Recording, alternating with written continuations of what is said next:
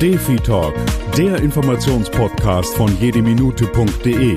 Für alle, die sich über Laiendefibrillatoren und erfolgreiches Notfallmanagement informieren möchten. Achim Schmitz von Jede Minute führt Sie durch diese Podcast-Folge. Herzlich willkommen zu einer neuen Folge von Defi Talk. In unserer heutigen Folge beschäftigen wir uns mit dem Zoll AED Plus von Zoll Medical. Unser heutiger Experte ist Deployment Manager beim Hersteller Zoll Medical und kümmert sich um die Produkteinweisung und Schulung von medizintechnischen Geräten für Zoll Medical in Deutschland und Österreich. Herr Sevens, herzlich willkommen. Hallo Herr Schmitz, ich grüße Sie. Herr Sevens, Sie sind bereits sicher mal in Ihrem Leben mit dem plötzlichen Herztod konfrontiert gewesen in Ihrem Umfeld. Wie war das? Das ist eine etwas längere Geschichte, weil ich aus der Medizin komme. Ich habe ähm, zunächst als Zivildienstleistender beim Roten Kreuz in Düsseldorf angefangen und bin da schon mit dem plötzlichen Herztod konfrontiert worden, habe dann neben dann nach dem Zivildienst hauptamtlich da gearbeitet und habe mich dann entschieden, in die Klinik zu gehen. War dann 20 Jahre lang in der Klinik, äh, im Wesentlichen auf der Intensivstation. Das heißt, meine Vergangenheit ist im Wesentlichen eine Vergangenheit in der Notfallmedizin und das bedingt natürlich, dass man fast täglich mehrfach zum Teil auch mit dem plötzlichen Herztod konfrontiert wird. Das ist also eine ganz lange Geschichte. Mittlerweile, mit 64 Jahren ist das schon eine ziemlich lange Geschichte. Im Rettungsdienst habe ich mit 19 angefangen. Herr Sevens, wofür steht Zoll Medical und wie kam es zur Entwicklung des AED? Wie kommt es eigentlich zu dem Namen Zoll? Herr Schmidt, das ist eine sehr häufige Frage, insbesondere von, von deutschen Kunden, weil unsere deutschen Kunden natürlich gewohnt sind, mit dem Namen Zoll den Zoll quasi an der Grenze äh, zu assoziieren. Deswegen bezeichnen wir uns häufig als der blaue Zoll, nicht als der grüne Zoll. Zoll selber war Professor an der Harvard University, in einer sehr traditionellen und sehr alten Einrichtung, Harvard Medical School, hat dort als Professor der Medizin gearbeitet, sehr, sehr lange und hat eigentlich sein Interesse begonnen mit der Notfallmedizin als Chirurg, nicht als Internist weil er im Weltkrieg operiert hat, vorwiegend Patienten am Herzen durch äh, Schüsse, durch äh, Schrapnelleinwirkungen, musste er natürlich entsprechend viel äh, operativ Eingriffe vornehmen und hat eigentlich damit sein Interesse begründet an der am Herzen und vor allen Dingen an der Elektrophysiologie, das heißt an den äh, Abläufen, wie überhaupt das Herz arbeitet. Hat dann aus seinen Erkenntnissen äh, umgeswitcht sozusagen in die innere Medizin und hat dann 1952 den externen Herzschrittmacher entwickelt, der auch heute noch sozusagen seinen Namen begründet. Diese externe Schrittmachertechnologie für die Menschen, die sich nicht so sehr mit der Materie auskennen. Wenn jemand mit seinem Herzen sehr langsam wird, muss man natürlich schauen, dass man dieses Herz mit seiner Herzfrequenz anhebt und man nimmt dazu Strom, um zu stimulieren, um das Herz wieder auf die Geschwindigkeit zu bekommen, ich sage jetzt mal bei Wachsen 70 bis 80 Schläge, dass auch das Herz wieder den gesamten Kreislauf versorgen kann. Und diese Technologie war ursprünglich mit Nadeln durchgeführt, ein bisschen martialisch hört sich das an, hat dann aber später im Verlauf der Forschung Elektroden entwickelt, die man auf die Haut kleben kann und so macht man es heute auch noch, um mit Stromimpulsen, also es ist wirklich Strom, aber im Milliampere-Bereich, äh, das Herz anzuregen, entsprechend schnell zu schlagen. Das kann man am Gerät immer entsprechend auch einstellen, wie schnell soll das Herz schlagen. Bei Erwachsenen natürlich mit einer anderen Geschwindigkeit als zum Beispiel bei Kindern oder vielleicht sogar bei Säuglingen, wo man die Technologie äh, auch anwenden kann. Hat darauf Patente bekommen und hat dann weiter geforscht und war der erste Mediziner, der damals im klinischen Bereich erfolgreich die externe Defibrillation durchgeführt hat. Das war 1956. Und bei der weiteren Forschung ist er dann natürlich auch zum implantierbaren Schrittmacher gekommen, 1964, wo dann seine Erkenntnisse aus 52 angewendet werden konnten, um mit einer kleinen Aggregat, was man ja unter die Haut operativ einfügt, dann entsprechend das Herz sozusagen mit einem Draht, der ins Herzen führt, entsprechend dann auch äh, stimuliert zu werden, sodass also Patienten, die denen das unterwegs, sage ich jetzt mal, passiert und so anfallsweise passiert, dass, dass dieses kleine Aggregat entsprechend einspringen kann oder dauerhaft auch die Funktion des Schrittmachers für das Herz übernehmen kann. Diese ganzen Erkenntnisse führten dann dazu, dass man gesagt hat, Mensch, eigentlich müssen wir das Ganze auf den Markt bringen und hat dann mit äh, Mitstreitern erfolgreich eine Firma gegründet, Zoll Medical, war noch sehr klein, hat aber dann doch ziemlich an Fahrt aufgenommen. Und wir haben dann über verschiedene äh, Entwürfe, verschiedene Geräte dann 1988 die erste kommerzielle externe Schrittmacher- und Defibrillator-Kombination entwickelt. Das war damals ein bisschen was Bahnbrechendes. Wir haben dann, und mir ist es dann in meinem klinischen Alltag auch passiert, dass wir äh, dieses Gerät auch damals auf der Intensivstation hatten und die uns da auch mit beschäftigt hatten und es äh, damals auch schon anstand, so ein Gerät zu kaufen. Dann war sozusagen die nächsten zehn Jahre waren mit Produktweiterentwicklung verbunden. Also man hat dann äh, natürlich mit der Entwicklung der Medizin und vor allen Dingen auch natürlich der Technologie weitere Geräte entwickelt und hat dann eine sehr bahnbrechende Entwicklung gemacht. Das war äh, 99. Und diese Entwicklung steht so ein bisschen auch für etwas, was mit uns häufig in Verbindung gebracht wird. Es ging schlichtweg darum, dass man in der Vergangenheit zwar defibrilliert hat, also geschockt hat, aber dieser Impuls, mit dem man das Ganze äh, vorgenommen hat, doch sehr schwierig war bei bestimmten Patienten, insbesondere bei Patienten, die sehr hm, adipös sind, sehr schwergewichtig waren. Und wir haben das dann quasi entwickelt, einen sogenannten biphasischen äh, Defibrillationsimpuls. Man muss sich vorstellen, man hat in der Vergangenheit mit einem Impuls das Ganze gemacht, den nannte man monophasisch, also der hatte sozusagen nur mhm. eine Phase. Und dann hat man zwei Phasen entwickelt und diese zwei Phasen haben dann gezeigt, dass man wesentlich erfolgreicher damit defibrillieren konnte. Und wir haben diesen Impuls auch patentieren lassen, so dass wir dann damals der einzige Hersteller auf dem Markt waren, der überhaupt diesen Impuls entwickelt hat für die externe Anwendung. Alle anderen Impulse, die es bis damals gab, kamen, waren für die interne Anwendung. Unser Impuls war für die externe Anwendung und ich habe 2000 bei Zoll begonnen. Und es war eine ziemliche mühsam, mühsame Arbeit, das sozusagen auch zu unseren Kunden zu bringen, weil mhm. das, was man kennt, das nimmt man natürlich gerne. Und das war sozusagen der Meilenstein 1999. Äh, 2000 haben wir Zoll Medical hier in Deutschland gegründet, wo wir dann damit angefangen haben. Und der Weg dann war sehr schnell. 2001, äh, dass wir gesagt haben, es reicht eigentlich überhaupt nicht nur zu defibrillieren, weil Defibrillation ist ein Ausschnitt aus dem gesamten, aus der gesamten Reanimation, aus der gesamten Wiederbelebung. Denn Wiederbelebung mhm. ist natürlich auf der einen Seite die Wiederbelebung des Kreislaufs, was ganz essentiell ist. Und auf der anderen Seite, wenn das Herz äh, aus dem Takt geraten ist, dieses Herz wieder in den Takt zu bekommen. Das heißt, wir haben dann zwei Dinge zusammengeführt in den ARD Plus. Dieser ARD Plus war dann ein Gerät, mit dem man nicht nur defibrillieren konnte, also schocken konnte, sondern mit dem man dann auch über einen Sensor, der auf den Brustkorb aufgelegt worden ist, die Herzdruckmassage durchführen konnte. Und das, das Herz hat dann natürlich äh, anders reagiert, weil der Anwender gesehen hat, was, was er tut. Er hat also die Rückmeldung mhm. vom Gerät bekommen, wie tief man drückt, wie schnell man drückt und man ist vor allen Dingen auch korrigiert worden.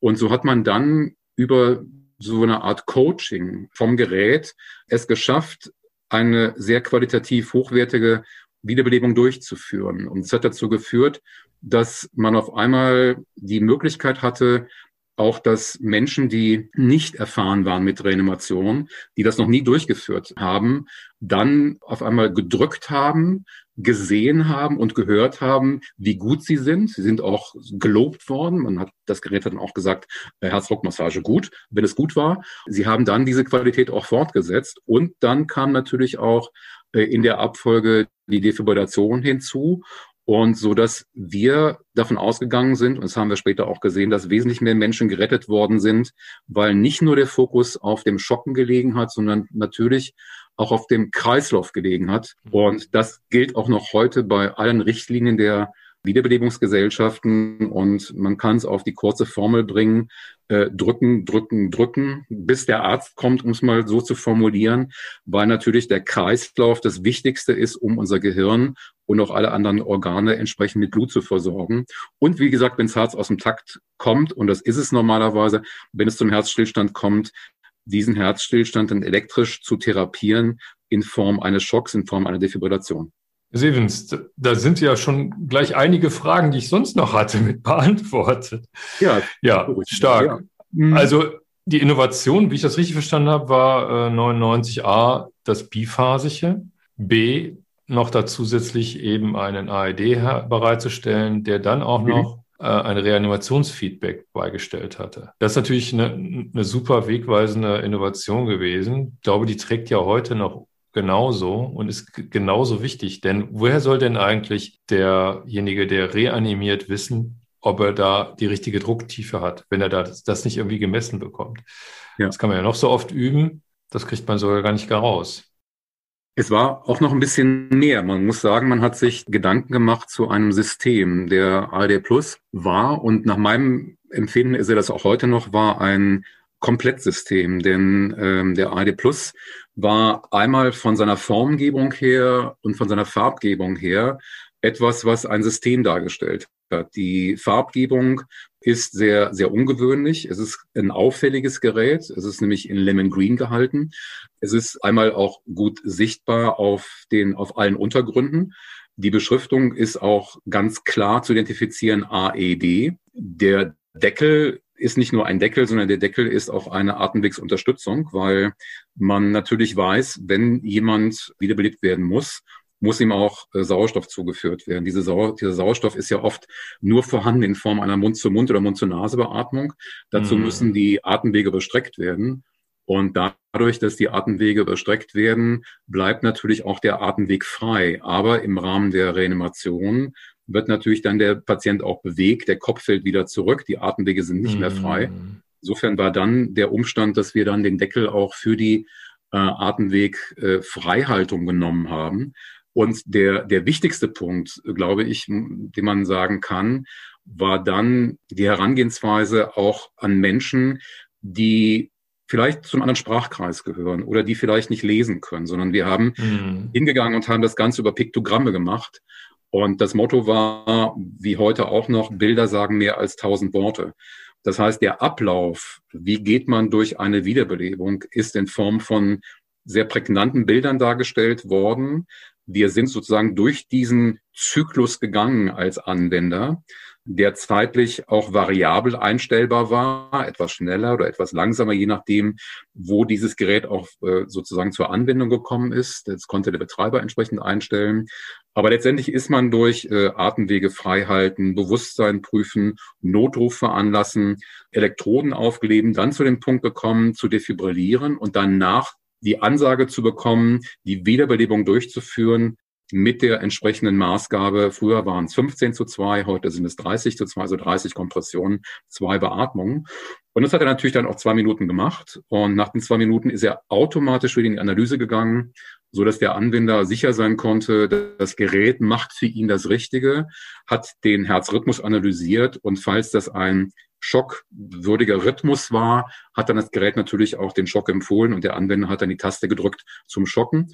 Und was natürlich auch noch wichtig war für uns, war, dass wir wenn wir zu so einer Situation kommen oder der Anwender zu so einer Situation gekommen ist, hat er normalerweise nichts dabei. Wir haben mhm. äh, an dieser speziellen Elektrode dann auch etwas dazu getan, was viele danach uns nachgemacht haben. Wir haben nämlich gesagt, okay, was brauchen wir? Wir brauchen eine Schere, wir brauchen äh, Handschuhe, wir brauchen eine Beatmungsfolie, damit man natürlich auch, auch keine Scheu hat, unter hygienischen Bedingungen jemanden äh, Mund zu Mund oder Mund zu Nase beatmen, hat äh, etwas dabei gehabt wie ein Tuch, falls Erbrochenes zum Beispiel auch zu entfernen war.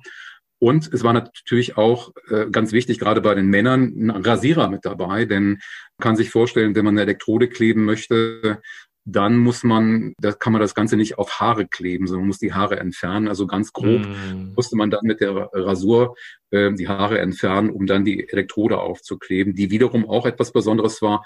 Das war nämlich eine einteilige Elektrode in so einer sogenannten Z-Form, äh, die für den Anwender auch sehr einfach zu applizieren war, weil sie hatte auch wieder Piktogramme und konnte sehr, sehr einfach appliziert werden. Also alles in allem ein System mit entsprechend auch äh, auf dem Markt frei verfügbaren Batterien, die auch den, den Betreiber oder Anwender unabhängig machen sollten von uns, so dass man also auch jederzeit, wenn mal die Batterien leer waren, die auf dem freien Markt äh, bei den bekannten Geschäften kaufen konnte. Nichtsdestotrotz waren die sehr leistungsfähig, 200 Schocks, nein, nein, 300 Schocks waren es damals, 300 Schocks a 200 mm. Joule waren halt auch das, was man damit machen konnte. Also eine, eine runde Sache, neben den fünf Jahren Garantie, neben normalerweise früher einer, einer Freiheit von irgendwelchen technischen Untersuchungen, ähm, das gibt es momentan nicht mehr. Das ist, äh, hat sich geändert im, in der Gesetzgebung.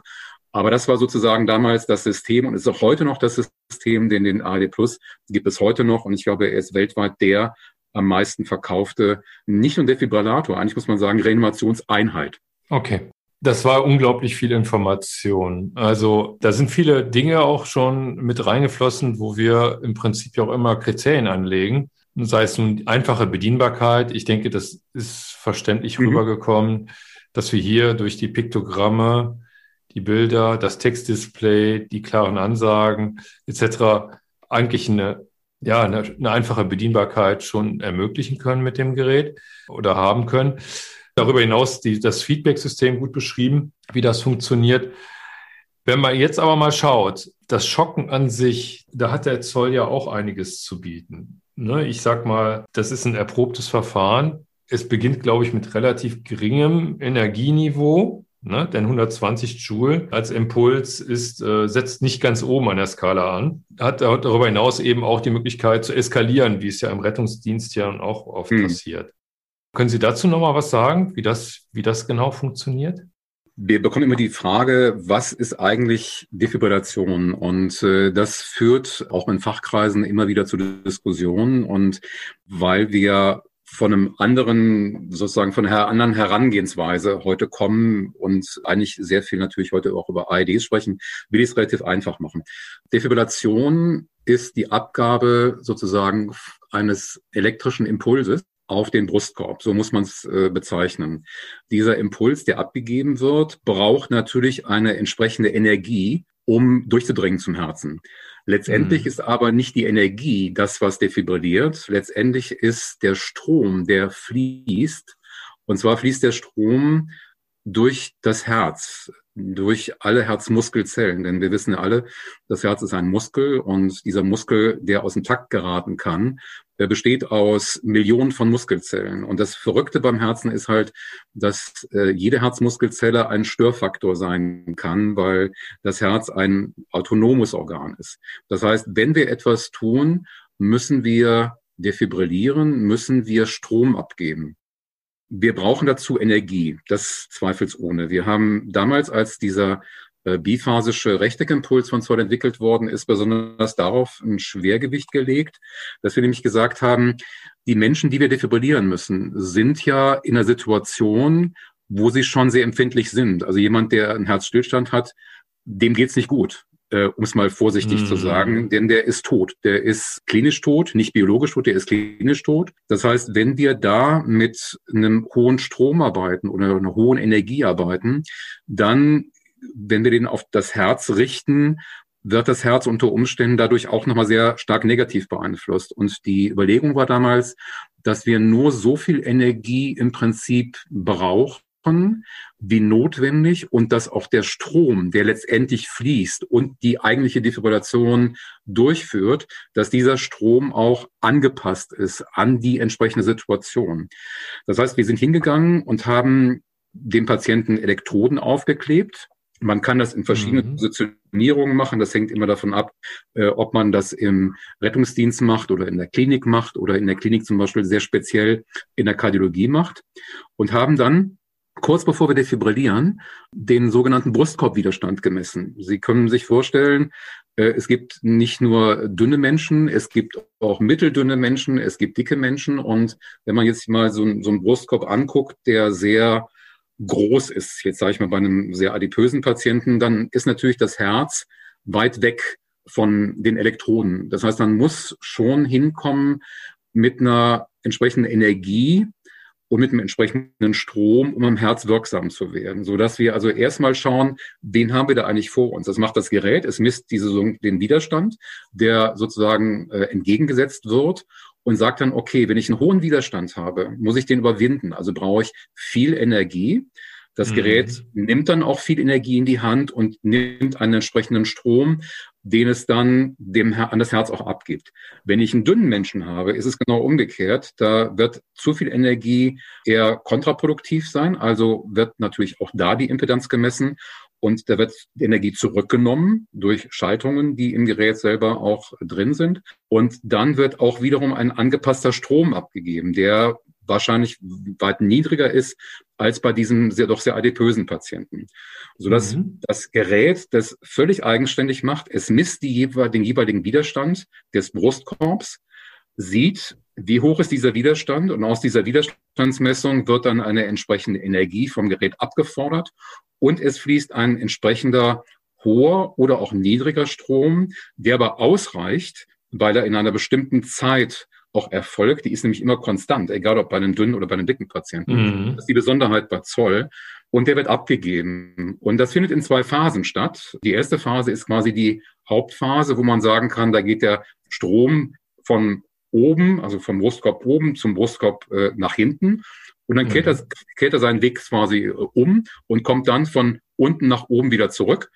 Und das ist die besondere Besonderheit bei der, bei der B-Phase. Und das ist ein Verfahren, wo wir lange Zeit gebraucht haben. Ich kann mich gut dran erinnern, von 2000 bis ungefähr 2004, 2005. Viel diskutiert, viele Fragen immer, äh, viel Argwohn, viel Misstrauen auch, wo wir aber doch, glaube ich, mit den Kardiologen zusammen, denn das war unsere Hauptansprechgruppe, geschafft haben, diesen, diesen Impuls, diesen biphasischen Impuls zu etablieren. Andere Firmen haben es dann natürlich auch entsprechend äh, auch weiterverfolgt, auch nachgemacht, sage ich jetzt mal so ein bisschen salopp, ähm, mhm. sodass eigentlich heute, muss man sagen, Stand 2021, die alte Form der Defibrillation, nämlich die monophasische Defibrillation, überhaupt keine Rolle mehr spielt, weil man weiß, dass diese biphasische Reanimation, biphasische Defibrillation sehr viel effektiver ist und eigentlich alle Geräte heute, egal ob AED oder professioneller Defibrillator, alle über solche biphasischen Impulse verfügen natürlich ein bisschen unterschiedlich. Da gibt's auch einen schönen Wettbewerb zwischen den Firmen. Die großen Firmen natürlich alle auch Forschung haben. Wenn Sie sich alleine Zoll anschauen, ich will jetzt nicht für andere Firmen sprechen, die sicherlich auch gute Geräte haben.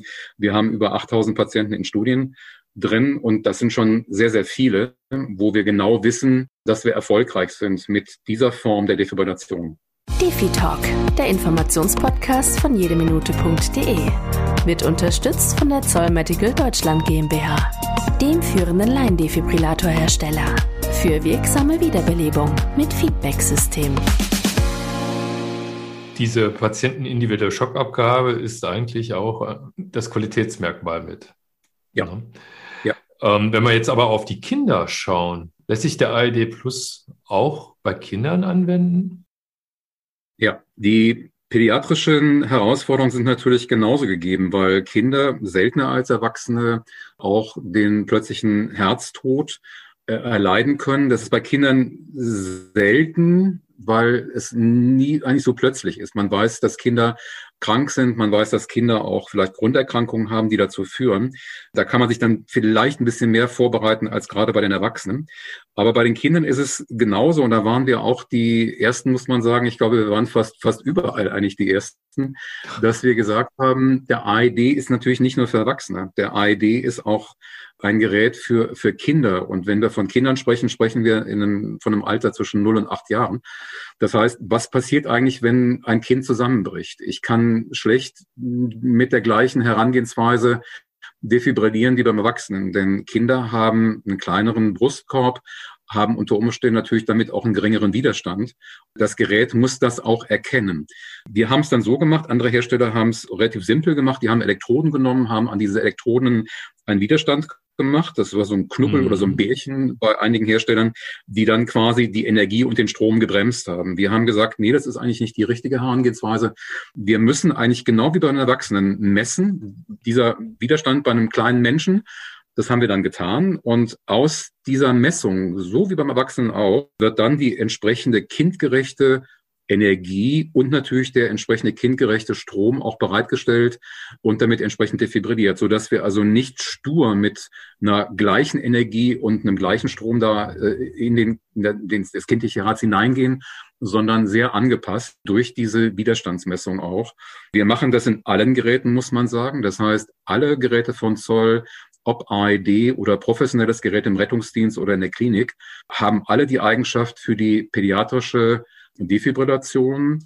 Und insbesondere, und das ist auch eine Besonderheit, können wir die Analyse, und das ist ja das Besondere beim AED, der AED macht ja quasi die Analyse für den Arzt. Früher haben ja Ärzte analysiert, das ist ein Herzrhythmus, den man defibrillieren muss. Und der AED hat ja dann quasi die Diagnose des Arztes abgelöst, sodass also jeder das tun konnte, also ein Gerät das tun konnte.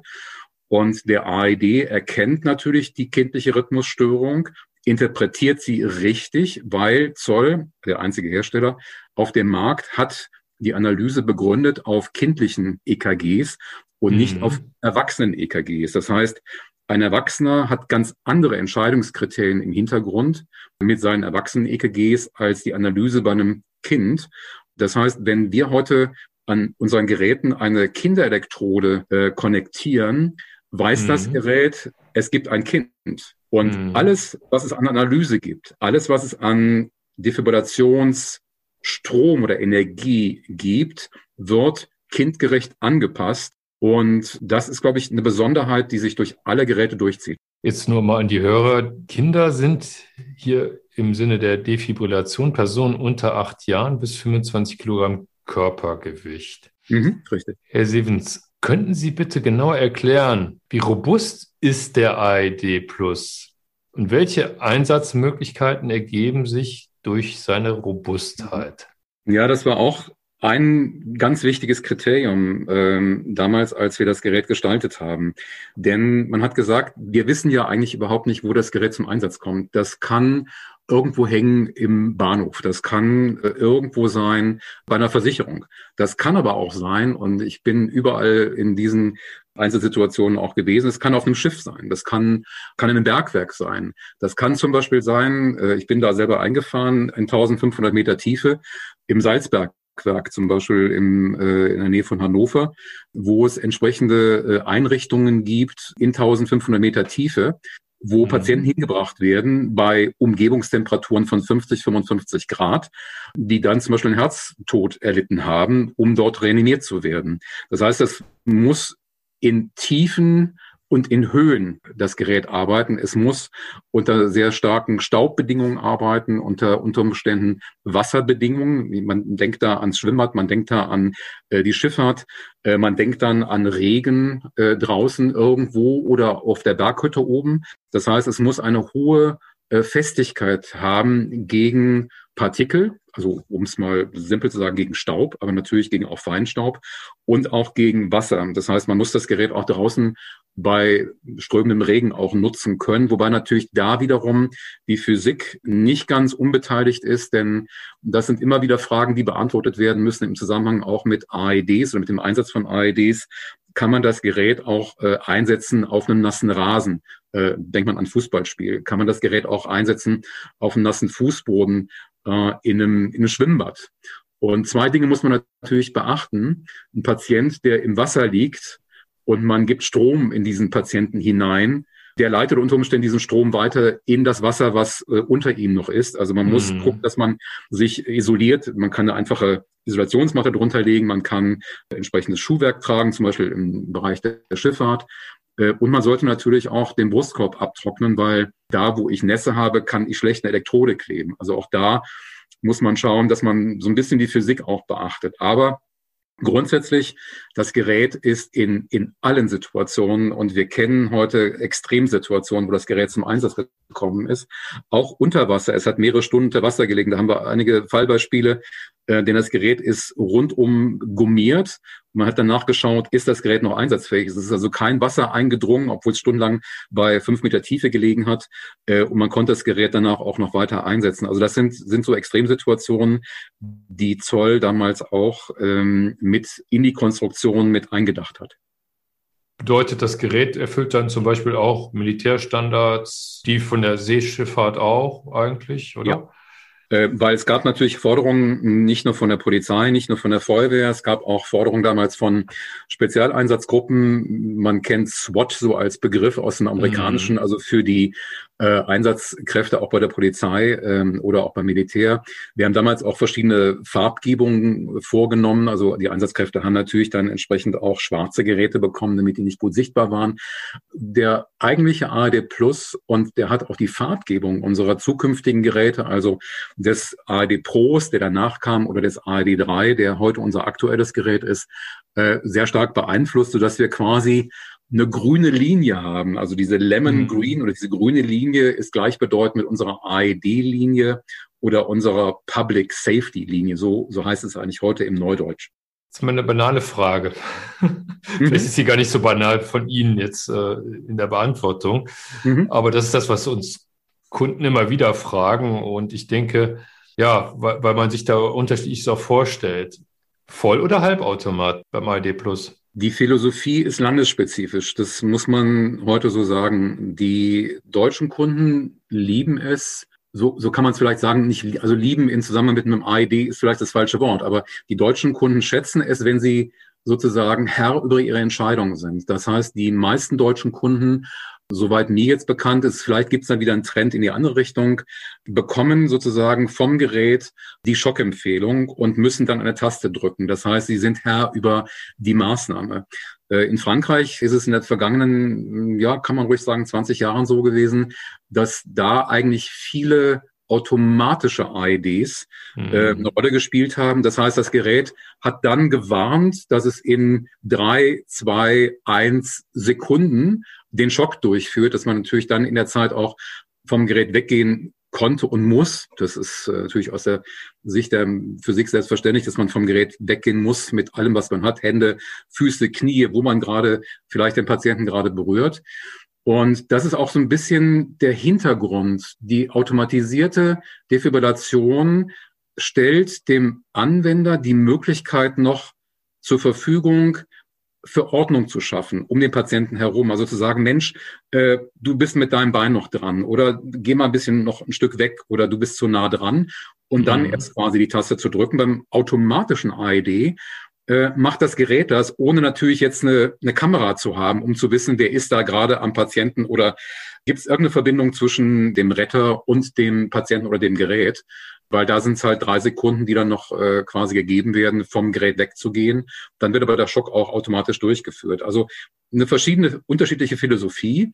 Ich persönlich mag automatisierte, also da, wo man mhm. selber die Möglichkeit hat, den Schock zu drücken, lieber als automatische. Aber ich gebe gerne zu, es gibt sicherlich auch Gruppen von Anwendern oder es gibt bestimmte Bereiche, wo vielleicht auch ein automatischer AED die, die bessere oder vielleicht die richtigere Entscheidung wäre.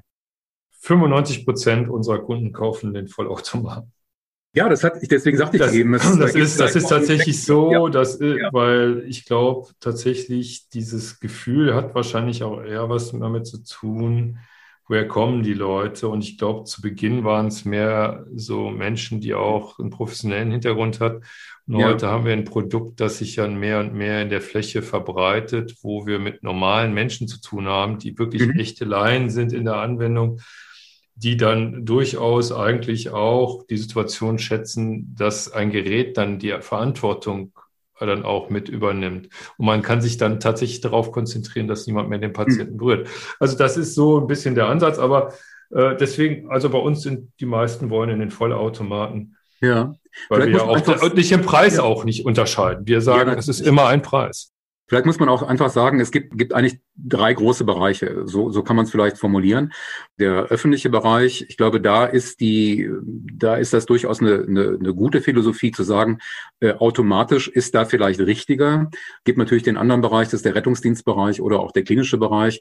Da werden Sie kaum automatische Geräte finden, weil da natürlich Personal das Gerät einsetzt und der AD Plus ist ein sehr, sehr weit verbreitetes Gerät, gerade in Kliniken, weil da auch die Anforderungen, ob help im Flur des Krankenhauses, ob im Eingangsbereich, ob vielleicht im, im, im Gartenbereich oder aber auch irgendwo auf einer Station. Also es gibt durchaus ganz, ganz viele Stationen, die äh, das Gerät im Rahmen ihrer, ihres Notfallmanagements im Koffer, im Rucksack oder auf der Station hängen haben, wo aber da mehr gefordert ist, wir wollen sozusagen die Taste drücken aus bestimmten Gründen, die man äh, medizinisch auch gut verstehen kann. Für uns auch oft so ein bisschen die letzte Frage. Oft kommt sie am Anfang, und ich glaube, wir haben am Anfang kurz drüber gesprochen, aber mhm. ich komme nochmal darauf zurück. Der Zoll ID Plus gilt als besonders wirtschaftlich.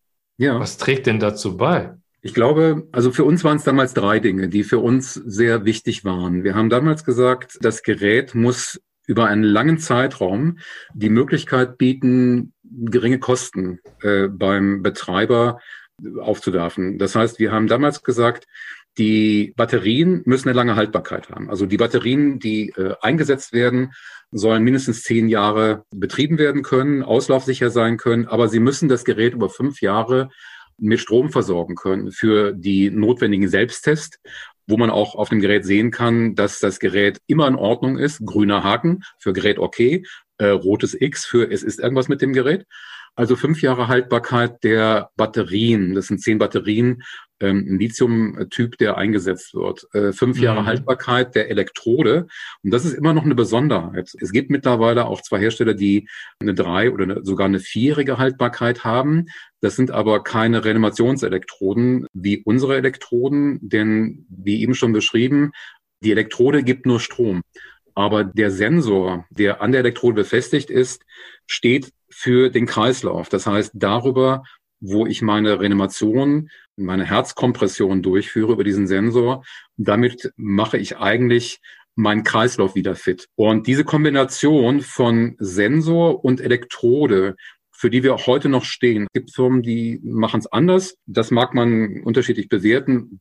An unseren Notfall- und, und Reanimationselektroden ist immer ein Sensor dran. Man kann ihn nämlich nicht vergessen. Ein ganz wichtiger Punkt. Wir wissen, dass oft das vergessen wird, äh, weil natürlich so eine Reanimationssituation immer auch was Ungewöhnliches ist.